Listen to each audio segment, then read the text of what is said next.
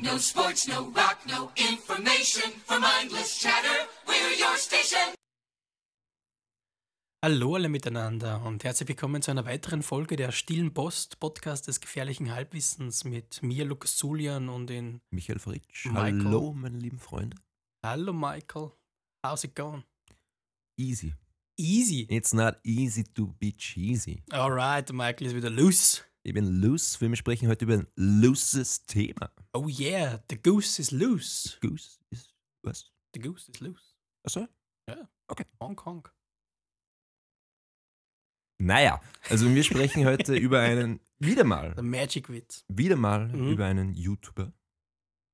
Ja, wir bleiben in der YouTube-Szene, in der die- unsere YouTube-Trilogie. schafft und schließen damit unsere YouTube-Trilogie ab. Ähm, eine, äh, eine Steppe auf unserer Reise durch die Social Media Welt, die grausam ist. Furchtbar. Darum Nicht haben wir uns gedacht, darum haben wir uns gedacht, heute sprechen wir was über das uns gefällt. Ja, Über was, das wir euch ans Herz legen möchten. Und Lukas, wer ist dieser sogenannte Edward? dieser sogenannte Edward oder Edward III, wer sie gerne nennen hätte wollen, ist äh, ein deutscher YouTuber. Und Bayerischer YouTuber. ein bayerischer YouTuber. Er ist kein deutscher YouTuber, er ist ein bayerischer YouTuber. Der ist wichtig. Ja, es ist wichtig. Den Leuten ist sowas Bayern, wichtig. ja. Ja, den Leuten ist sowas wichtig. Nein, und warum reden wir jetzt gerade über ihn? Weil er ist wirklich jetzt dieses Kontrastprogramm. Denn der Edward ist äh, 55, also so Mitte 50, Ende 50, so etwas in die Anfang Richtung, 50, schätze ja. mal tief, Anfang 50, in seinen 50er Jahren und macht eben YouTube-Content. Und macht YouTube-Videos, sehr erfolgreich YouTube-Videos auch. Ja. Und über was drehen sich jetzt seine Videos? Also, er hat einen so einen militärischen Background, das merkt man sofort in seinen Ja, ist Videos. pensionierter Offizier Also, oder so. genau, war auf jeden Fall im deutschen Militär gedient. Ja. Und macht das auch so ein bisschen zu seinem Überthema sozusagen. Ja, das also ist so sein Ding. ja, genau. Das ist so sein Ding, das merkt man, so wie er sich kleidet und sein ganzer Ding. Also er, ist, er macht so ein bisschen diesen John Wayne-Content. Ja. Ja, er also ist er so redet. dieser altmodische Mann zum Teil. Ja, genau, ja. Ja. Also er redet über, über das Militär eben, über den Militäralltag, über diese Militärverpflegung, was auch immer. Er redet über Zigaretten, er redet über Zigarren, er redet über Pfeifen, er redet über Whisky, über diese, diese, diese ähm, alten Aftershaves. Also er hat richtig diesen, ja, diesen, diesen, diesen Er ist auch ein Nostalgiker. Also Ja, genau, also richtig Nostalgie-Vibe. dazu sagen, er testet alte Zigaretten, er Ja. testet alte äh, Rationen für Soldaten, er testet alte Zigarren, er testet alte ähm, Bodysprays. Also das muss man auch dazu sagen. Und ihm interessiert eben genau die, die Erbswurst sozusagen, also so, so ein Produkt aus dem 19. Jahrhundert, was kann das, wie schaut Ja, das genau. aus? Das interessiert ihn und ich glaube, das ist auch ein, zum guten Teil auch ähm, ähm, ähm, das Feuer Contents. Ich glaube, das interessiert viele Leute und das ist auch das Anziehende, weil man möchte wissen, okay, was wie sind die Zigaretten aus den 40er Jahren? Ja, das ist einfach spannend, Das oder? ist eine brennende Frage. Das ist ein, uh, Oh, beautiful. Oh, oh, oh, oh. Oh, oh, oh, No pun intended. Ja, voll. Genau. Und ähm, der Michael und ich, wir sind auf ihn gestoßen. In einer unserer 3 Uhr morgens YouTube-Eskapaden. Mhm, mhm. Ähm, und das ist jetzt schon ein paar Jährchen her. Ja, gut zwei, drei Ja. Jahre, schätze ich. Das So- war auch das Anfangsjahr, glaube ich, wenn ich mich nicht täusche, vom Edward. Also der Ja, hat, hat straight angefangen. Wie, also wir haben ihn gefunden, wie er, glaube ich, schon die ersten paar Videos veröffentlicht hat. Ja. Da war er noch relativ klein. Man muss jetzt dazu sagen, mittlerweile hat er ja fast 300.000 Abonnenten angehäuft. Mhm. Und ist sehr erfolgreich mit seinem Content. Ja? Wie viele Abonnenten haben wir eigentlich? Wo? haben uns ja gedacht, wir nehmen heute dieses Beispiel Edward heran, weil, wie ihr vielleicht schon wisst oder nicht wisst, die letzten zwei Folgen haben sich ja auch über YouTubers gedreht und es war einmal der V-Shred, also so ein bisschen ein Fitness-Scam und dann haben wir über Nikado Avocado gesprochen, das ist Mukbang. Also wer das nicht weiß, was Mukbang ist, ich empfehle euch die letzte Folge. Und Edward konterkariert das ja auf mehreren Ebenen. Also es ist zum einen ein ansehnlicher Content. Man kann sich das anschauen, es, hat, es hat Unterhaltungswert, aber es ist jetzt nicht kein Schaulust, es ist kein Fremdschauen, es ist Na. und es ist auch kein Scam, der was jetzt irgendwie Dopaminausschuss und Effekte irgendwie so für den Menschen ausnützt, um irgendwie so wirtschaftspsychologisch zu arbeiten. Das ist alles jetzt nicht der Fall. Ganz im Gegenteil. Und was mich ja interessiert bei AdWord ist ja, ist ja die Technik. Ja. Die Technik. Weil Die YouTube Technik. hat ja wirklich schon diesen Blueprint herauskristallisiert. Also mit, wenn man an einen Vlog denkt, weiß man genau, was man vor sich hat. Man hat diese Kamera, man hat diesen einen Lichtring, der immer gleich ausschaut auf dem Bild, der die Menschen immer gleich beleuchtet und man hat immer diese ganz schnellen Schnitte, diese digitalen Zooms und Cuts. Und das findet man alles bei AdWord nicht, weil der AdWord drückt auf Stopp und auf Pause. Das sind Und- Edward seine Cuts. Genau, das sind keine Cuts, aber ja. Ja, das und, ist. und das ist das Interessante, weil, weil ich frage mich dann, oder das ist, sollte, oder das zeigt uns ja, dass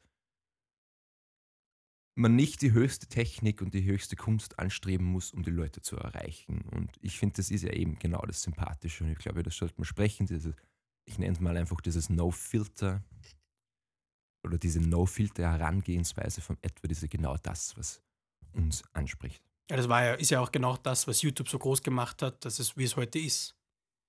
Ja. Es war ja das, was die Leute immer gesucht haben auf Ja.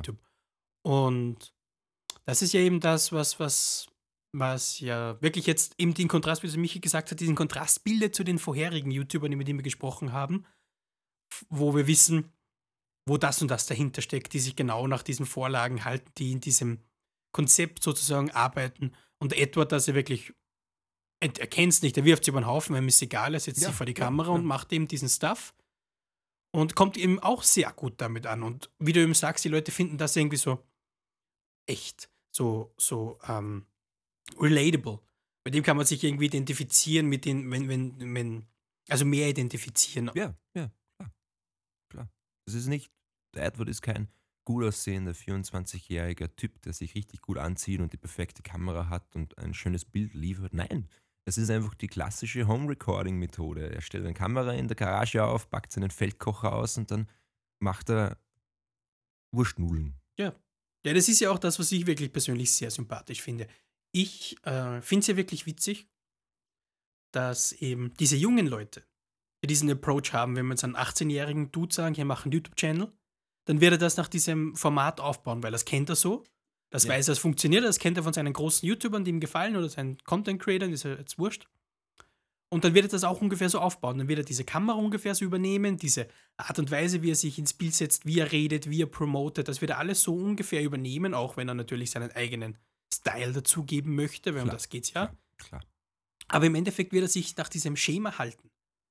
Und Edward geht halt her und setzt sich einfach hin. Und das finde ich ja lustig, weil dieses Schema, das jetzt YouTuber haben, wirkt für mich mehr wie ein Fernsehserienschema. Weißt du gesagt, wie ich hergegangen in die 90er, gehe ich her und sage, Ja. okay, ich mache Sitcom, wenn ich so und so ungefähr aufbaue, dann ist die Wahrscheinlichkeit so und so hoch, dass es funktioniert.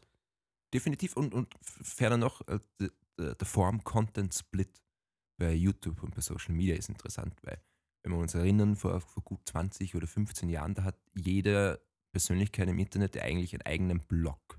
Mhm. Vielleicht YouTube-Videos, die er als Hypertext einfügt, aber es ist ein eigener Blog. Und das hat sich aber alles aufgelöst, indem YouTube einfach dieses riesengroße oder Google oder Alphabet Inc. dieses große Modell eingesetzt hat. Und dann geben wir eigentlich irgendwie so eine vertragliche Verbindung ein. Ich gebe eigentlich so meine Form auf und darf aber Content liefern. Und ich finde das interessant, dass du das sagst, dass der AdWord das alles verwirft. Wo ich eher sagen würde, okay, der weiß das ja eigentlich gar nicht. Also Ja, kennt es die Mechanismen oder, unbewusst der kennt die ist die Frage, Ästhetik ja. von YouTube nicht. Ob das bewusst oder unbewusst ist, das ist die Frage natürlich. Aber hier sehen wir, dass die Jugendlichen oder, oder gerade die jungen YouTubers eben so eine fixe Vorstellung haben, wie eben dieses Programm und wie eben dieser Content ablaufen soll.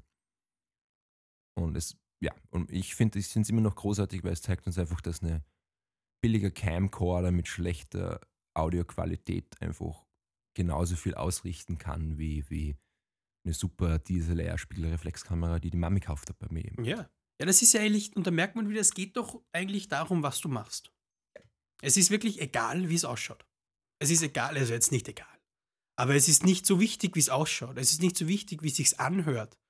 Es geht darum, was du machst, ob es interessant ist, ob es die Leute schon kennen, ob sie es sehen wollen. Und es ist egal, ob du das beste Bild hast und den besten Ton und den besten Schnitt, aber das gleiche 0815-Programm durchziehst wie 90% von den Leuten auf YouTube. So ist es. So ist es. Und wir haben es vorher angesprochen, ich glaube, ich habe es vorher No-Filter-Methode genannt. Du ja dass es uns äh, so interessiert und dann einmal fette Props und ein Tanzverbot, Double Peace, Double ins Ether Peace. geschickt. Ähm, der ist ja genau, der ist ja auch Ja. so. Verfolgt auch das. Aber bei ihm ist weniger, weniger äh, bewusste Entscheidung als wie mehr Faulheit. Ja, na eh, aber das macht Ist ja egal, es ich, ist ja wurscht. Sache. Nur Nein, mir geht es ja eh eigentlich darum, was ich. Ich habe mich da jetzt vor kurzem auch mit so. Es gibt dadurch, dass wir beide jetzt mit der stillen Post auf Instagram sind und ich auch anderswo auch Social Media Content liefern muss, ist, ich befasse mich jetzt mm, willkürlich irgendwie mit Instagram. Ich bin irgendwie gezwungen, mich mit dem zu befassen. Und da Mhm. gibt es immer so diese ähm, YouTube-Channels sind sie auch, aber das ist die, was sich mit Filmen befassen. Also die, was dann irgendwie so einen Supercut aus Batman-Filmen von Christopher Nolan machen und siehst die coolsten Szenen in einer Reihe und es wird dann immer noch ein bisschen ausstaffiert. Und für mich ist das irgendwie so diese Übersättigung ähm, am Cineastischen jetzt in dem Beispiel. Du, bist, du siehst so oft einfach coole Filme, die was einfach so Fotogenie haben, die was einfach diese Darstellung so glanzvoll machen und irgendwann bist du übersättigt und dann also dann wirkt Film nicht mehr. Und Ja. ich glaube, das kann man irgendwie übersetzen aufs YouTube-Modell, dass du einfach sagst, okay, ähm, Content, was auch immer, die Menschen machen es nach der gleichen Formel und das führt zu einer Übersättigung, dass ich das einfach satt habe. Und ich habe auch die meisten typischen YouTuber einfach satt. Ich kann mir das nicht mehr anschauen. Ich finde das einfach nicht mehr ansprechend. Ich bin satt. Mhm. Aber wo glaubst du, geht das hin? Ja, eben in, in, in solche. Geht es zurück zu zum Edward, so genau, in diesen, in diesen Bereich schon. zurück wieder? Ich, ja, definitiv. Und ich glaube, es sind halt einfach in, in einer gewissen Art und Weise ist ja der Edward ein schreckliches Kind, also ein Enfant terrible, der was ehrlich quasi das ins Modell von innen heraus auf den Kopf stellt. Mhm. Und für das ist, und er ist ein Boomer. Also das ist schon alles ein bisschen paradox und ironisch, finde ich. Aber ich glaube schon. Also ich glaube schon, dass es dann einfach sie aufbrechen wird. Und wir sehen es ja eben. Tanzverbot ist einer der beliebtesten YouTuber ähm, Deutschlands. Das hat verschiedene Gründe. Aber ich würde auch sagen, seine Herangehensweise, was das Filmen und der Prozess an sich angeht, hat einen großen Einfluss.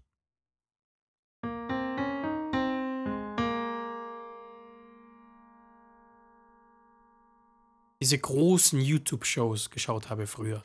Sowas wie ähm, John Tron oder sowas zum Beispiel. Mhm, mhm.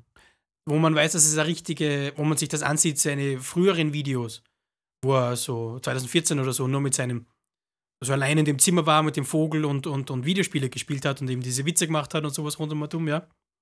Und dann ähm, gehst du drei Jahre oder vier Jahre in die Zukunft oder so und dann hat er ein richtiges Production-Team hinter sich und wirklich, wo du meist, jede von diesen Folgen hat sicher mehrere tausende, zehntausend Dollar Budget wirklich gehabt, der von dem, was sie geholt haben, Kostüme, Ja. die Leute, die dahinter stecken, die ganze Crew, alles, was er sich geholt hat. Der Content ist nicht schlechter geworden. Er ist vielleicht sogar besser geworden, wenn man es jetzt objektiv betrachtet, von den Witze her und wie sie es aufbauen können, logischerweise. Ja, sie haben sehr viel aus diesem Budget gemacht. Aber es fühlte sich nicht mehr an wie YouTube, wie YouTuber, wie YouTube-Channel. Ja. Es fühlte sich an wie, das war jetzt nicht Fernsehen, es war jetzt nicht das, es war aber auch nicht, finde ich, YouTube in dem Sinne. Weißt du, ich meine? Ich verstehe ich total. Und ich finde, ich habe auch immer diese Beobachtung gemacht, öfters die Beobachtung gemacht, dass wenn mich ein Vater oder eine Mutter mit ihrem 13-, 12-jährigen Kind ähm, ähm, passiert, dass das Kind den Vater erklärt, dass ihr Traumjob ist, YouTuber zu machen. Ich habe das Mhm. vorher schon erwähnt. Ähm, aber genau das ist es ja, oder? Also ich finde, YouTube wird langsam zu so einem festen Unterhaltungsmedium-Modell, was sich so etabliert wie eben ein Kino oder ein Fernsehen. Und darum, glaube ich, wird es einfach, verliert es einfach ein Schmäh, jetzt mal lässig gesagt. Ja. Ich finde es spannend, dass irgendwie quasi die, die jungen Leute oder die Leute, für die YouTube eigentlich ursprünglich, glaube ich, konzipiert war eben, für die äh, Webcam-Generation und weißt du, ich meine, die, die Ja, erste weißt du, warum, was was der gebastelt hast, ursprüngliche Gedanke hinter YouTube war? seine Videos, seine Zoobesuchsvideos ins Internet stellen Das war ja das erste Video. Nein, aber dass man Instruktionen und How-To-Anleitungen und YouTube ah, und Instruktionen, äh, dass man Instruktionen und How-To-Anleitungen sowie ähm, Beschreibungen für seine eigenen eBay-Produkte auf YouTube stellt und so das dann auf eBay als Hypertext verlinken kann.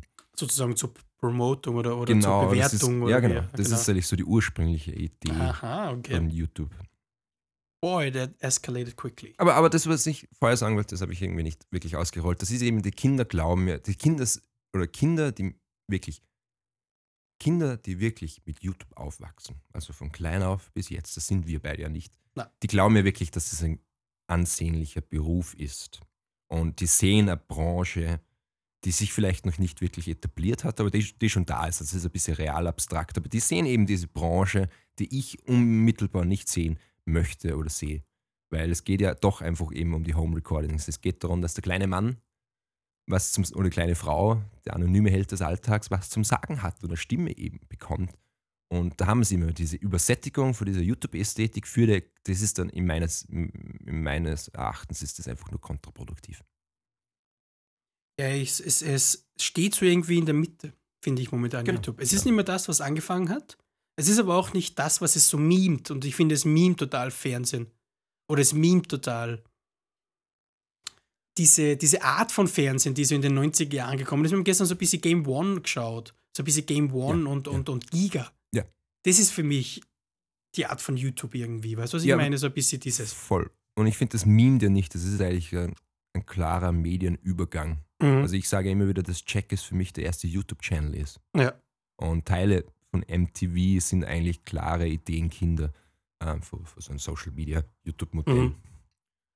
Und es ist interessant, wo es hingehen wird, aber ja, ja, das können wir nicht sagen. das können wir nicht sagen. Können wir nicht sagen. Nein.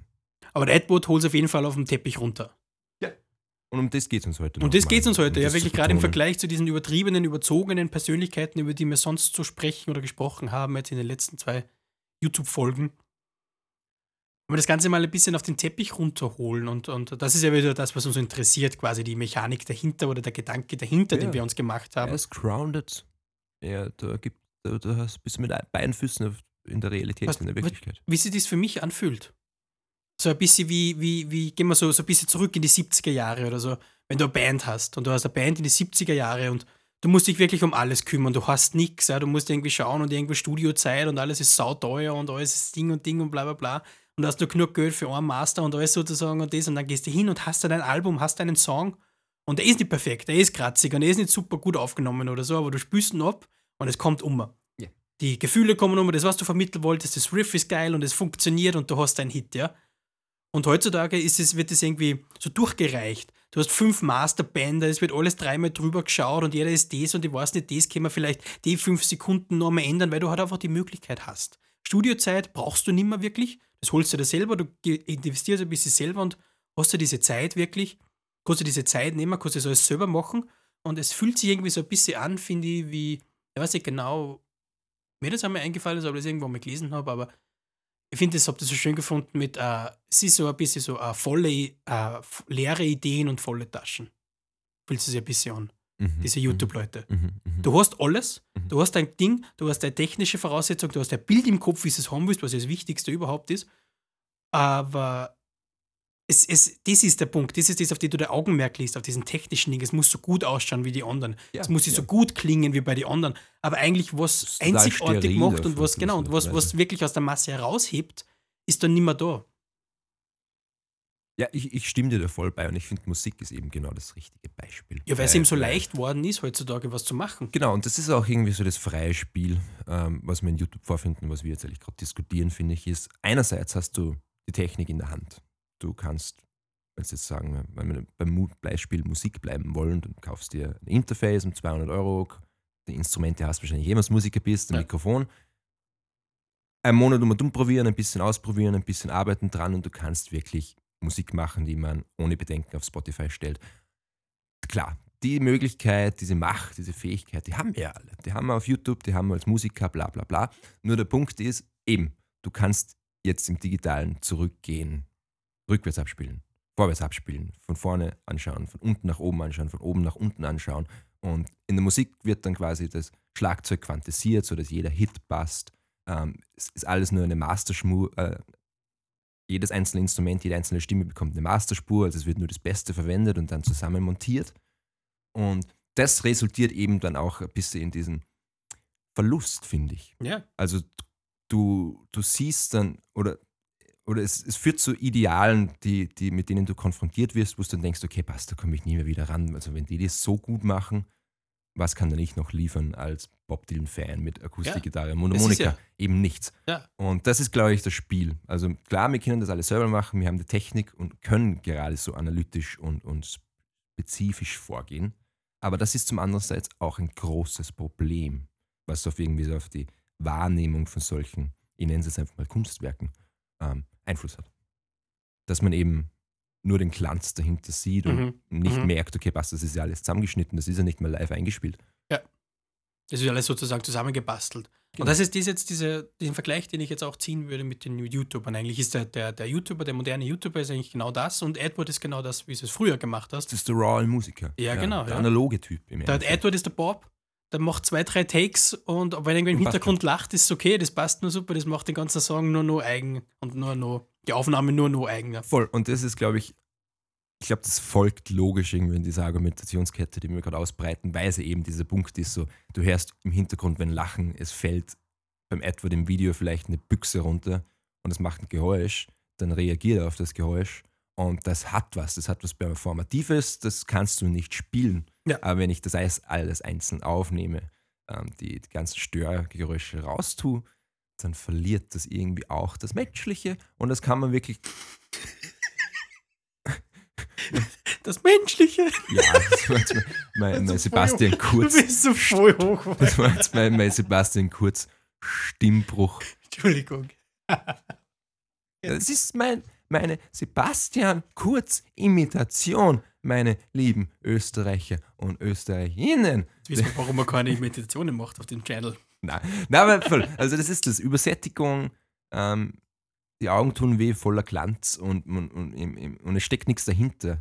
Siegfried, Siegfried Kacker hat mal gesagt, das sind Fassaden hinter Fassaden. Ja. Also lauter leere Fassaden. Jetzt, wo wir so über das reden, finde ich, kommt das nicht immer wieder mal vor? Ist es nicht irgendwie, jetzt wo wir so über dieses gesprochen haben, jetzt gerade wie du das gesagt hast, oder habe ich irgendwie die ganze Zeit an dieses New Hollywood denken müssen? Ja, das ist, ja, aber das ist der Punkt, das hat der Kapitalismus in sich. Ähm, die, die Aufstände, die Widerstände, Ja. die, die Revolutionen, die bindet er wieder ein und macht es zu seiner eigenen Sache. Also das ist das, ist das typische Schema. So quasi das, was New Hollywood mit dem alten Hollywood, also mit New Hollywood, da haben wir das ja schon mal drüber gesprochen, da haben wir jetzt so äh, Taxi Driver und den ganzen Shit ja, im also Vergleich New zu Hollywood dem. ist so ähm, der Beginn Ende 60er, Anfang 70er Jahre, wo äh, die Produzenten verstanden haben, dass sie junge, kreative Künstler eigentlich großartige Filme Genau. machen und ihren Unterhaltungswert haben. Da haben wir ja eben Wo man weggegangen ist von dem Schema, von dem ursprünglichen Schema. Genau, weil man eben halt mit Dr. Chivago und die ganzen epischen Filme, die in den 50er und 60er Jahren entstanden sind, die haben halt, das waren keine Kinder, also das waren totale Kassennieten. Die haben nichts mehr eingebracht und darum sind sie hergegangen und haben eben kleinere, sehen, ja. auf Produ kleinere Produktionen ähm, äh, zugegriffen. Nur das hat ja auch nur acht Jahre gedauert und dann ist der Weiße Hai oder Star Wars hingekommen. Das war die Einführung der Blockbuster. Und dann ist wieder groß geworden, Der ja. ist wieder groß geworden, ja. Also eben gerade diesen kleinen Regisseure, denen man damals die Zeit gegeben hat, wie in George Lucas, und die sind eben dann zu diesen Stars geworden eigentlich. Ja, eben, Wieder. Also, und haben genau eigentlich diese Filme gemacht, die sie ja- geschworen haben zu vernichten. Ja, ja, aber das ist ja genau das, was, was wir jetzt, glaube ich, in den letzten 20 Minuten gesagt haben. Ist, ist, irgendwann ist YouTuber hergekommen, hat diesen Blueprint erfunden, hat diese Formel gestaltet mit diesem klassischen YouTube-Schema, das wir jetzt kennen. Und das ist richtig kapitalisiert worden quasi. Und jetzt ist es halt einfach ein Teil des Systems. Und wir regen uns drüber auf und suchen Veränderungen. Und irgendwann wird der Edward Teil dieses Systems sein. Und dann geht das Spiel wieder weiter, bis der Kapitalismus sich selbst auflöst. Das sagt zwar Max, aber das glaube ich nicht. Was ich mich nur frage, ist, ähm, da hast du irgendwie, bei diesem Schema hast du Musik. Oder vor allem über Musik gesprochen, wir haben über Film gesprochen. Das sind so etablierte Sachen. Nur frage ich mich, wie etabliert ist äh, die Plattform YouTube? Glaubst du, wenn YouTube so versteift bleibt, sozusagen, kommt dann einfach eine, in dieser Welt, in der wir heute leben, kommt dann einfach irgendwas Neues? Nicht YouTube, sondern eine neue Plattform. Nee, aber Und das stellt ja, sich über YouTube. ich glaube, das ist ja passiert. Schon passiert, Ja, glaubst der Punkt ist, wir reden ja sehr oft über Filme. Mhm. Jeder von uns schaut immer noch gerne Filme, aber die Leute realisi- realisieren nicht, dass der Film tot ist. Das seit 1995. Film ist tot und YouTube hat, tritt an die Stelle des Kinos. Netflix tritt an die Stelle des Kinos. Ist mir sein, wir überleben, also wir überleben diesen Medienwandel auch, aber wir erleben diesen Medienwandel gerade. Das ist der Punkt. Also Kino ist tot und an die Stelle tritt YouTube. Und irgendwann, und wir sehen ja auch, dass in den letzten Jahren Twitch und diverse andere Modelle, die eben auf Livestreams basieren, mehr Anklang finden oder auch hoch oder auch große ähm, Medien ein Riesen werden. die ja dann auch immer so entdeckt werden, oder? Ich finde es gerade bei diesen Plattformen ist es immer spannend, du hast irgendwie diese, diesen Urkern, diesen Ur- oder diesen, diesen Grundgedanken, wie bei Twitch war es dieses Videogame-Streamen für Leute und es wird dann immer entdeckt und es wird dann immer eben populär und es wird dann immer Ding und dann blast es sich so auf zu diesen Ding und dann kommen irgendwie alle rein. Und dann ist es irgendwie so ein Mischmasch und nicht Das mehr das, was es eigentlich sein sollte oder eigentlich ursprünglich geplant war als das, sondern jetzt ist es halt so eine Mischung aus halbnackten Frauen und, und, und, und, und, und weiß was ich, was alles auf Twitch ist. Ah, Twitch läuft. Ja, aber das ist Keyword halbnackte Frauen, ist richtig. Also du, es entwickelt sich so ein System, so ein Modell wie YouTube oder Twitch, das eben für, für subaltern People ist, also eher für anonyme Menschen, so wie wir sie halt sind, also der allgemeine Mensch, das darf man heutzutage nicht mehr sagen, der allgemeine Mensch, aber das, um das geht es ja. Und irgendwann dauert es dauert zwei, drei Jahre, dann ist beliebt und dann kommen die ganzen schönen, wunderschönen, jungen Menschen, die einfach gut aussehen und ihr Kapital einfach ihre Schönheit ist und die machen das ganze Medium kaputt. Das ist auf YouTube so, das ist auf TikTok so, das ist auf Instagram so. Es ist ein bisschen wie diese, wie diese ähm, Theorie da von diesen ähm, Künstlervierteln, was der Olli Schulz einmal gesagt hat, an dieser, äh, ich weiß nicht genau, es war in irgendeiner, in irgendeiner deutschen Late-Night-Show oder Talkshow, wo der Olli Schulz eben gesagt hat, wie er über Hamburg geredet hat, dass er in Hamburg nicht mehr leben will, weil es so teuer ist. Mhm. Dann hat er so gesagt, ja, es ist immer der gleiche Scheiß. Du hast ein, ein Viertel in der Stadt, das was ganz günstig ist, weil keiner drin wohnen will, weil es abgefuckt ist und so. Und dann gingen die Künstler her, weil die haben kein Geld und ziehen ein. Dann nach ein paar Jahren ist das das beliebteste Viertel, weil die ganzen Künstler drinnen wohnen. Dann gehen die ganzen Leute mit Geld her und wollen so nah wie möglich bei den Künstlern sein, Ja. ziehen alle in diese Stadtgebiete und die Miete wird so teuer, dass die ganzen Künstler ausziehen müssen. Ja, das ist der Lebensprozess des Kapitalismus. Ja. Lebensprozess des Kapitals.